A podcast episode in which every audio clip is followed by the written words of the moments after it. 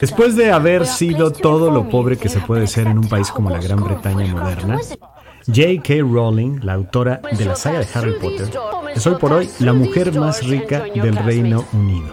Un personaje infantil con poderes mágicos, cuyas andanzas se había imaginado, esto es bien interesante, durante un viaje de cuatro horas en tren entre Manchester y Londres. Agradece enormemente no haber tenido a la mano una pluma porque este hecho de no haber podido anotar todas las ideas maravillosas que le venían a la cabeza habría frenado el proceso creativo, dice ella. Y sus puntos de vista sobre el sexo y el género, pues no solo han eh, provocado controversia, sino rechazo. Porque a ella no le parece que las mujeres trans sean mujeres. Is clear that we can expect great things from you.